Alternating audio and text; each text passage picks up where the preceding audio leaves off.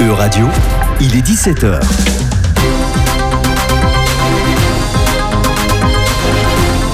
E-Radio, animons l'Europe.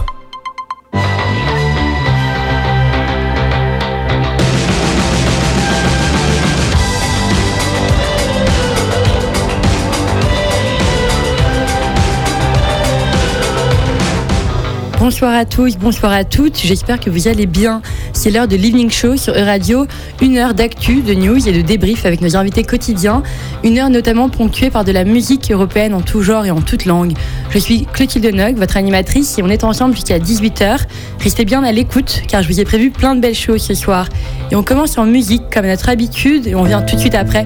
Martial de Damlif sur E-Radio, il est 17h, bienvenue sur l'Evening Show.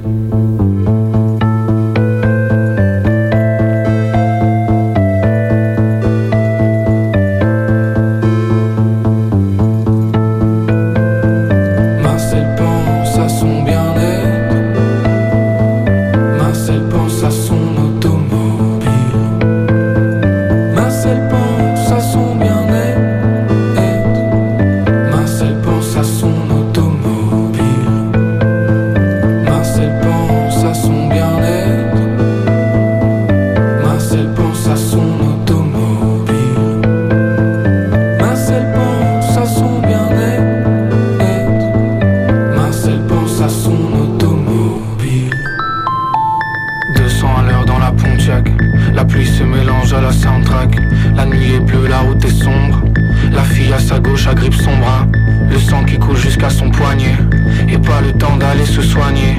Happée par la paresse du soir. Elle a laissé son chien s'échapper.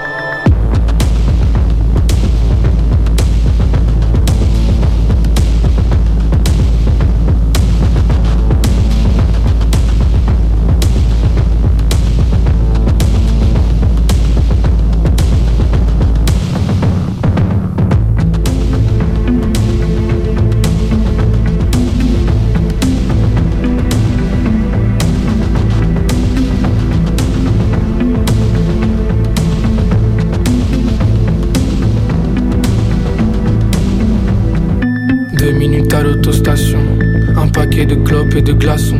Elle se rassoit à côté de moi, les deux mains posées sur le klaxon. Elle dit qu'elle peut me porter secours contre un bisou et des secousses. Je crois que je ne sens plus mon bras. J'ouvre la portière et je cours. Marcel pense à son bien-être. Marcel pense à son automobile. Marcel pense à son bien-être.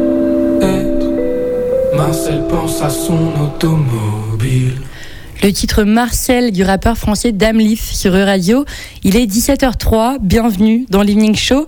Rune Mailleux, mon co-animateur de ce soir. Bonsoir Rune. Bonsoir Clotilde, ravi d'être avec vous. Euh, au sommaire de ce soir, une chronique politique par moi-même, une update sur les élections présidentielles tchèques. Le nouveau président Pieter Pavel vient d'être élu avec 58,3% des voix. Et je vais également en Hongrie parce que les étudiants hongrois qui veulent faire un Erasmus pourraient avoir plus de difficultés à l'avenir. À 17h20, notre invitée du jour, Marcha Milliard, directrice du festival Université à l'Est. Le festival de cinéma se tient à Nantes du 7 au 12 février prochain et propose une sélection de films du Caucase, d'Asie centrale, des Pays-Bas et d'Europe orientale. On analyse la programmation avec Macha Milliard dans une quinzaine de minutes. mais aussi des news dans l'Evening Show.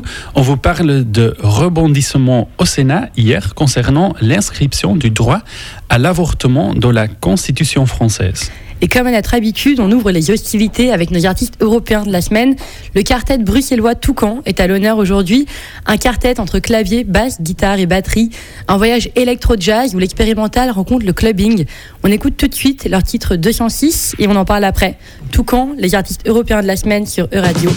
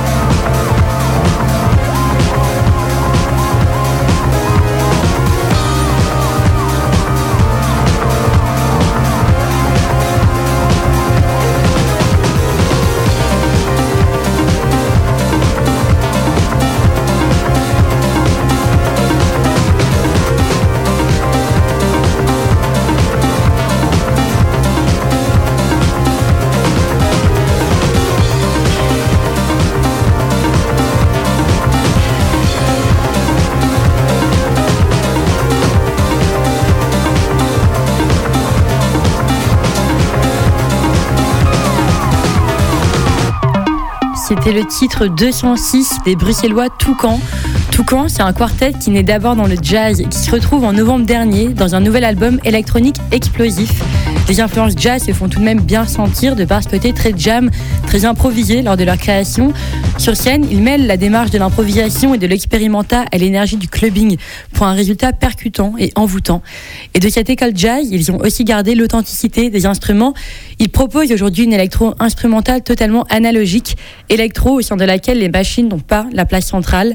Et le quartet bruxellois Toucan seront d'ailleurs de passage en Pays de la Loire le 10 mars prochain à Laval. Retrouvez-les sur scène pour les 15 ans de la salle de concert 6 par 4, accompagnés par West Stéphane, Double Trouble et Mocado. Mocado, que l'on écoute d'ailleurs tout de suite pour vous donner une idée de la soirée que ça peut être. C'est son titre émis sur E-Radio. Il est 17h12 et vous écoutez toujours l'Evening Show.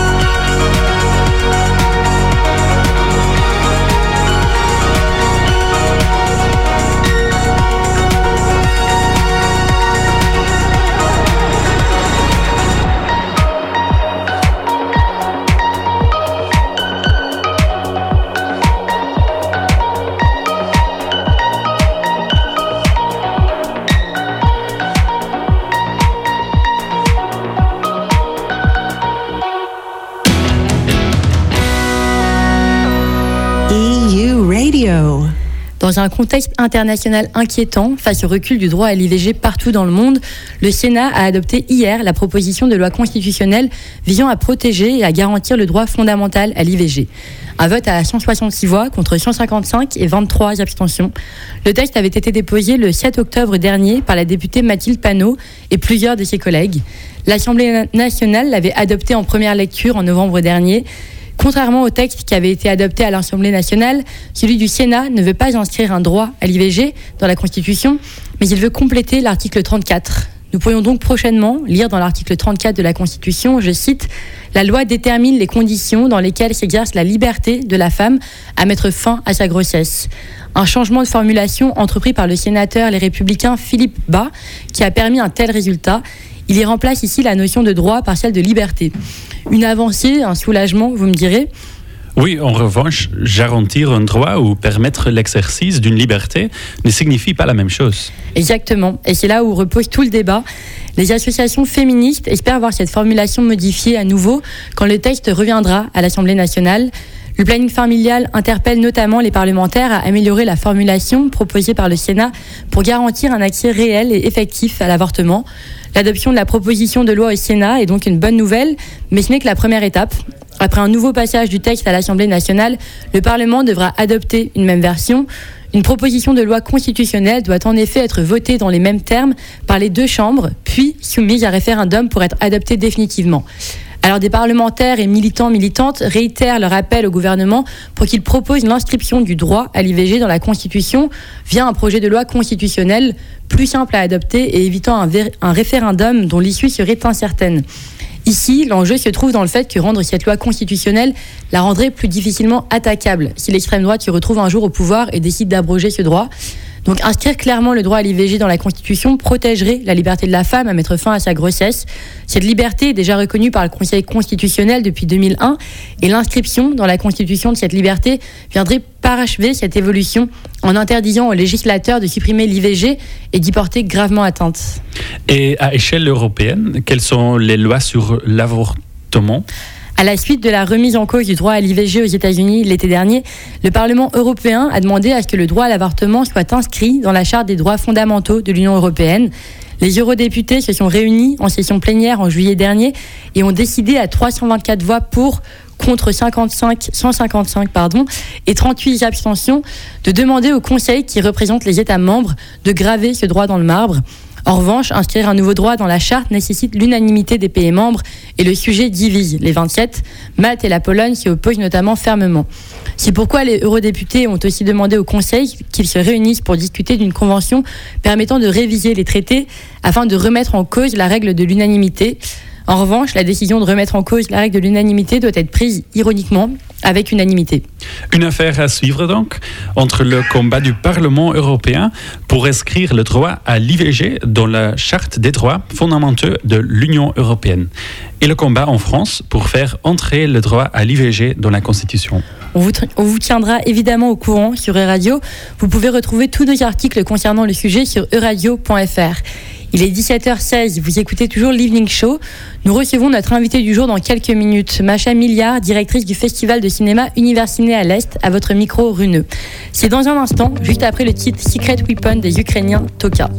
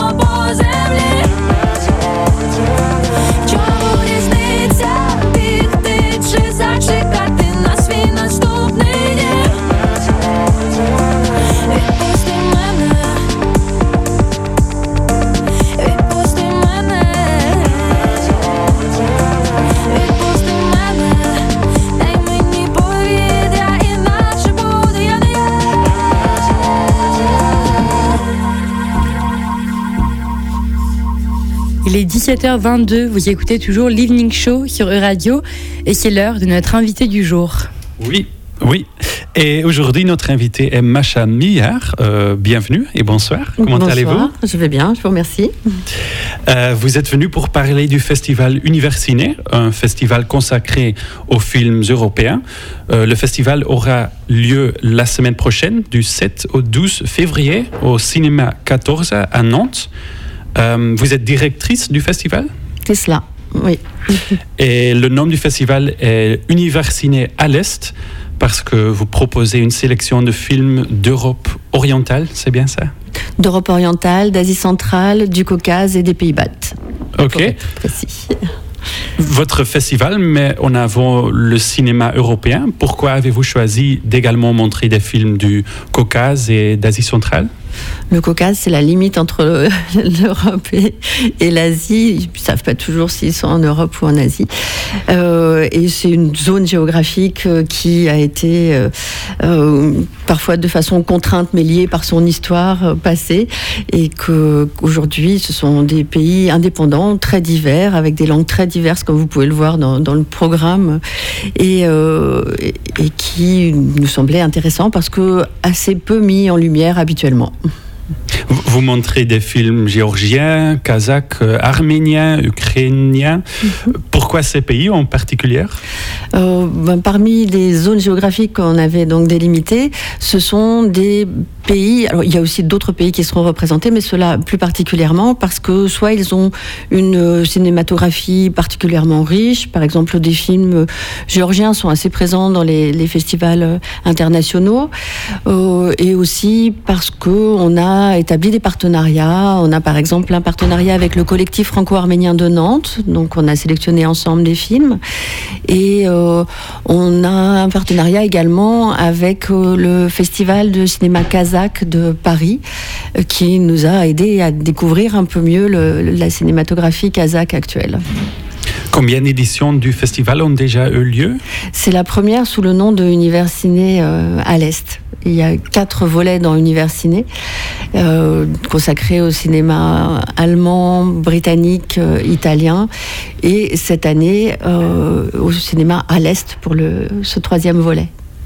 Donc les éditions précédentes se concentrant- concentraient sur un seul pays, euh, l'Allemagne, le- l'italien. Historiquement, ce volet que, que, je dirige était consacré au cinéma russe, mais avec le contexte actuel de, guerre en Ukraine, euh, on a choisi de ne pas montrer de films russes, même si on a tout à fait conscience qu'il y a des artistes russes qui sont en résistance contre la politique du pays et, qui s'y opposent, mais d'ouvrir sur d'autres cinématographies encore moins connues. Et y a-t-il une différence dans cette édition maintenant qu'il y a plusieurs pays? Euh, oui, déjà pour la recherche des films, pour le, visionnage des films, etc. Parce qu'il y a tout un tas de langues que je ne maîtrise pas et mon équipe non plus.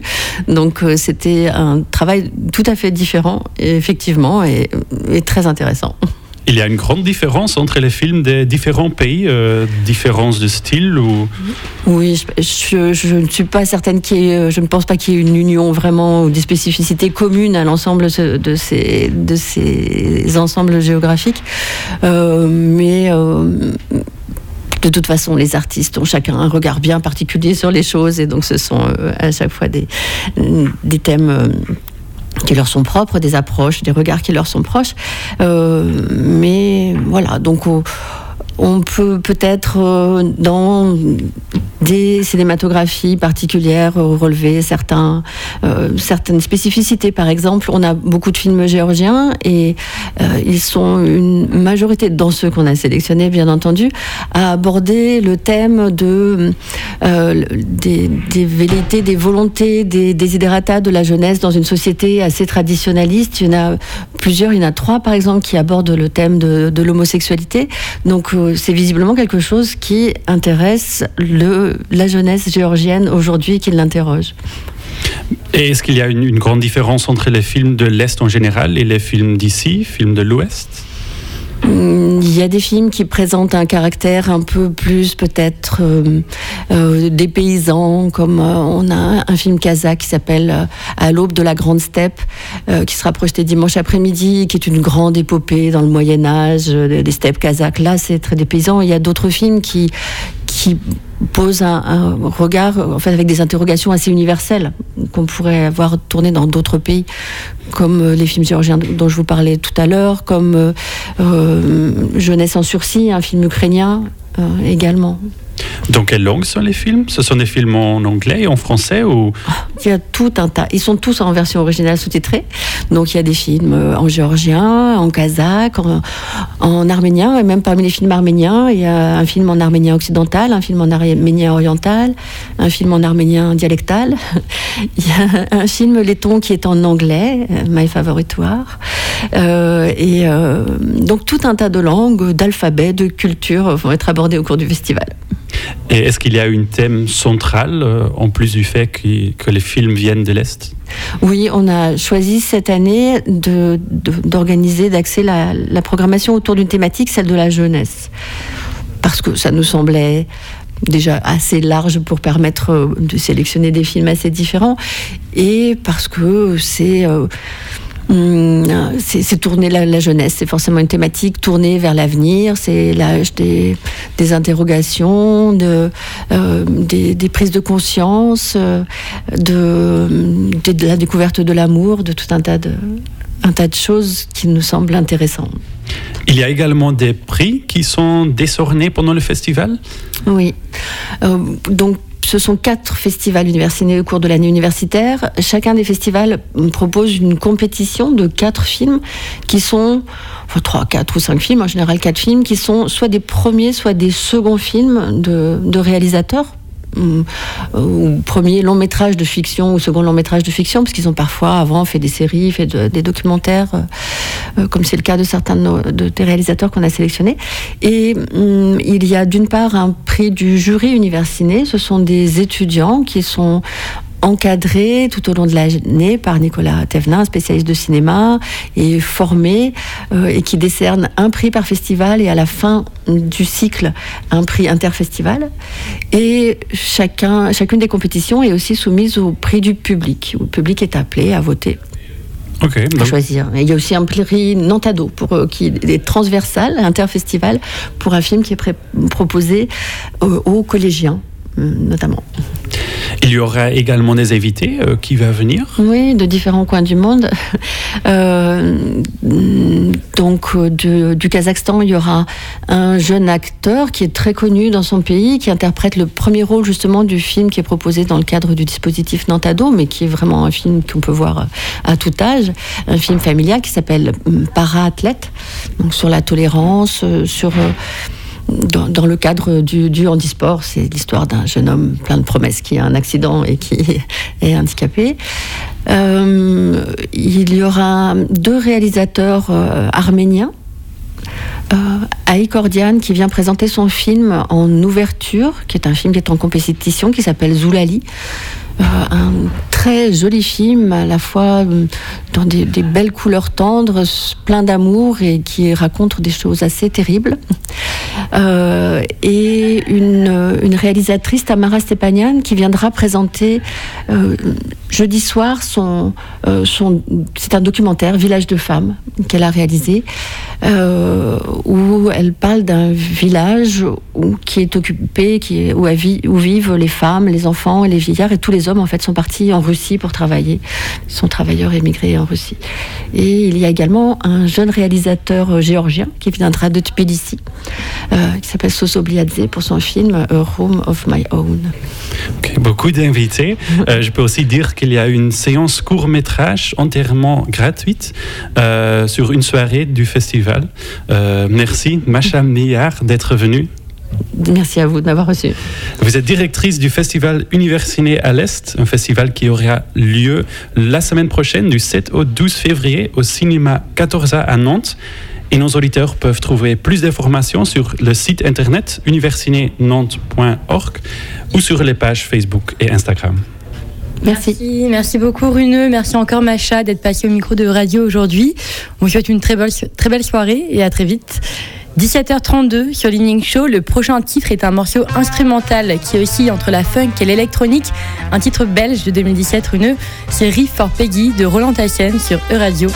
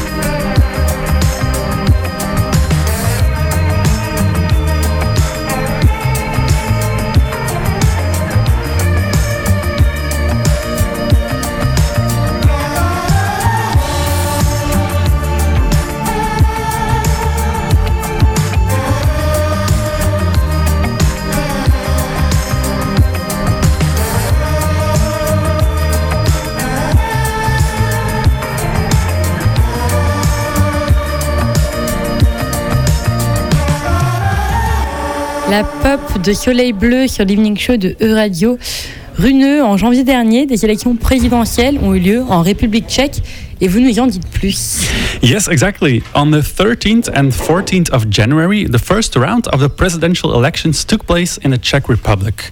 I talked about it in my previous Chronique Politique. Um, two candidates came out of the first round, Peter Pavel and Andrei Babis. And I can give you an update because last week, the second and final round of the elections took place, and there is a winner. Peter Pavel is a new president of the Czech Republic. Pavel is a former army chief of staff and NATO second in command. He won with 58.3% of the votes. His opponent, Babis, former prime minister of the country, got 41.7%. And that is remarkable. It is the largest margin ever recorded in a Czech presidential election. Newspapers call it a landslide victory. Although it was a close call in the first round, both candidates then received around 35% of the votes. But now Pavel was boosted by the support of several losing candidates of two weeks ago. Pavel is a pro Western politician. His supporters see the result as a victory for liberal democracy. For them, the opponent and billionaire Babis represents oligarchic populism. Pavel himself called his win a victory for truth, dignity, respect, and humility. He now wants to bring the country back together, he said, after an election campaign that divided it somewhat. During his victory speech, he said, and I quote, We have different views on many things, but that doesn't mean we are enemies. We have to learn to communicate with each other. Pavel will take office next month in March. And we stay in the east of Europe because national politics in Hungary may cause a problem for students who want to go on an Erasmus. Every year, more than 4,000 Hungarian students leave for a study or internship abroad. And universities in the country receive money from the EU to fund the scholarships that are given to students who want to go abroad. But that might change in the near future because the U European Union decided to freeze the Erasmus funding for Hungary. And why is he doing that? Well, some time ago, the governance was reformed in several universities in Hungary, and one third of universities are now run by committees that include politicians from Fidesz, the political party of Prime Minister Viktor Orban. These committees control the entire administration of universities, and according to the EU, that could be a conflict of interest. Why? Well, because governments, government ministers could allocate money to their universities from their positions. Back in December, the EU already decided to stop 6.3 billion euros of European money des destined for Hungary. Um, it's money to bring less prosperous EU countries up to the same level as the richer ones. And they did that under the new rule of law mechanism. Basically, it means that if European countries go against European law, the EU can temporarily stop funding. And that is what is now happening in Hungary, because according to the EU, there is a risk that the money will be spent in a corrupt way. The EU has been concerned about certain issues in Hungary for a while now. I'm talking about judicial independence, for example, but also the protection of asylum seekers, the rights of LGBTQ individuals, and more. Hungary had until mid November to show that it made progress on 17 EU working points, but that progress was not big enough for Europe, so it took away some of the money that Hungary uses to fund all kinds of projects, including money for Erasmus Plus projects. Orban's chief of staff called Europe's decision unacceptable. He even threatened to take the, cause, the case to the European Court of Justice. If a solution cannot be found, Hungary will pay itself to allow students to go on Erasmus, although a lot of people are not sure if Hungary will be able to organize exchanges for students on its own. Erasmus contracts until mid 2024 are already secured. What happens after that is still unsure. Um, Hungary has until June to make the necessary reform. But the EU says the will is there to reach a solution soon. And also, Hungary sounds willing to change the law of the, on the organization of universities. Merci beaucoup, Runeux. On vous tiendra au courant sur l'Evening Show, comme d'habitude. Il est 17h44 et de notre côté, on s'oriente vers le Portugal avec un titre doux chanté par Pedro de Troia sur une guitare acoustique. Reis Chao, les pensées révolutionnaires et torturées du chanteur avec tant de poésie. On écoute ça tout de suite sur Radio.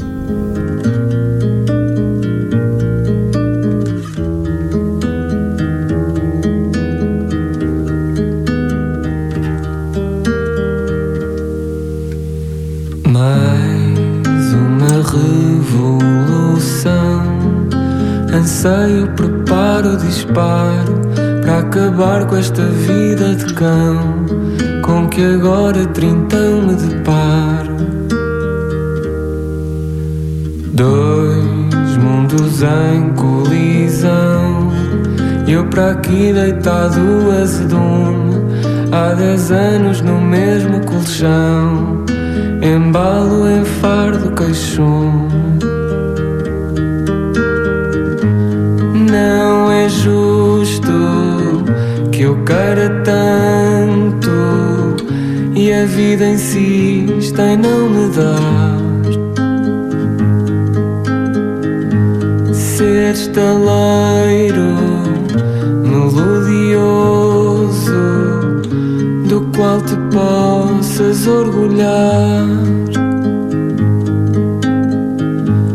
Não é justo que lute tanto e só me esteja a atrasar.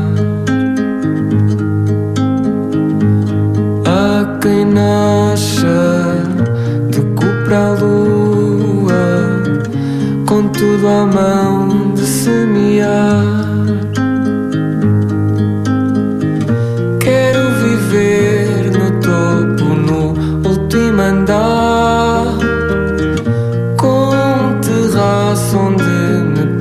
Possa agigantar. Quero ter tudo que um bom homem deve ter, menos miséria que essa tenho para vender. Aceito o que tens para doar. Aponta este corpo que é escopo de uma gota inteira a olhar, de ninguém que avança para abraçar. Dá-me um toque de ouro, de midas que a todos seduz, enquanto me afogo em choro canto vazio sem luz.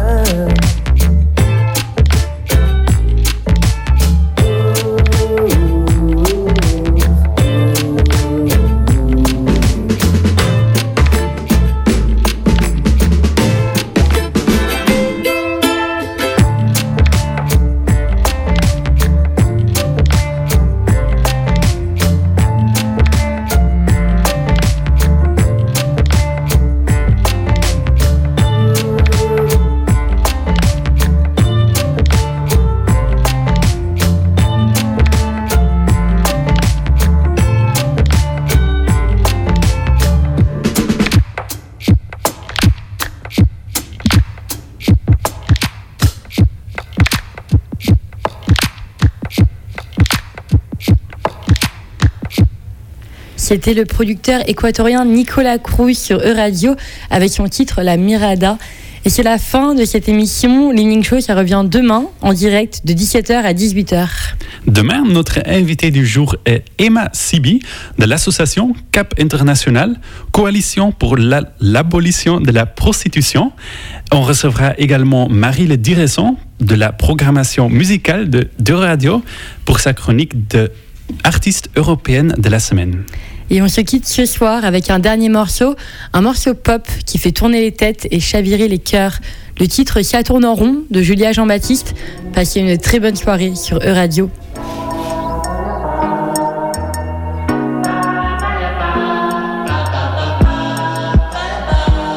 Je fais des looks dans la rue, je regarde les inconnus le matin assis sur un banc.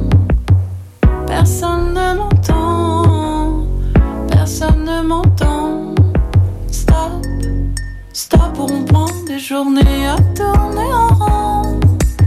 J'ai pas la direction, t'as plus mon attention.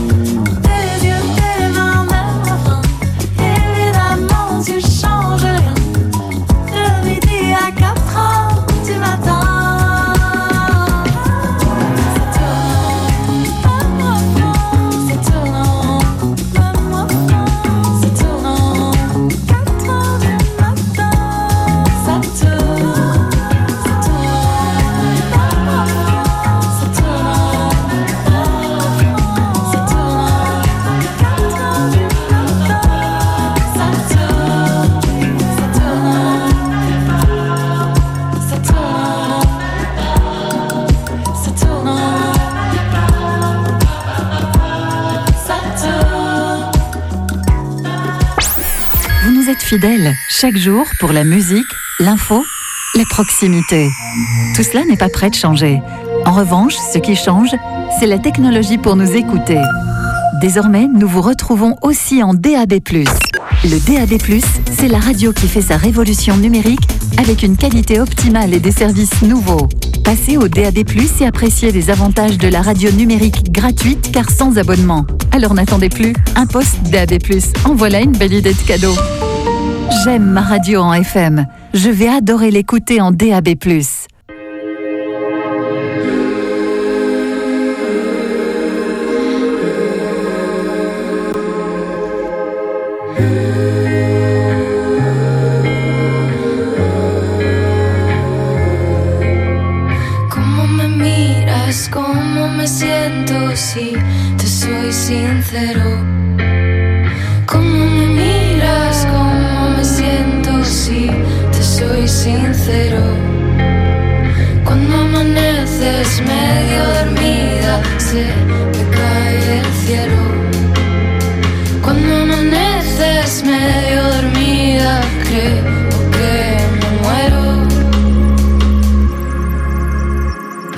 Amor y resucitar. Esa cara me tiene embobado. Ella mira desde arriba. Yo la rezo todos los días. La quiero amor y resucitar. Esa cara me tiene embobado.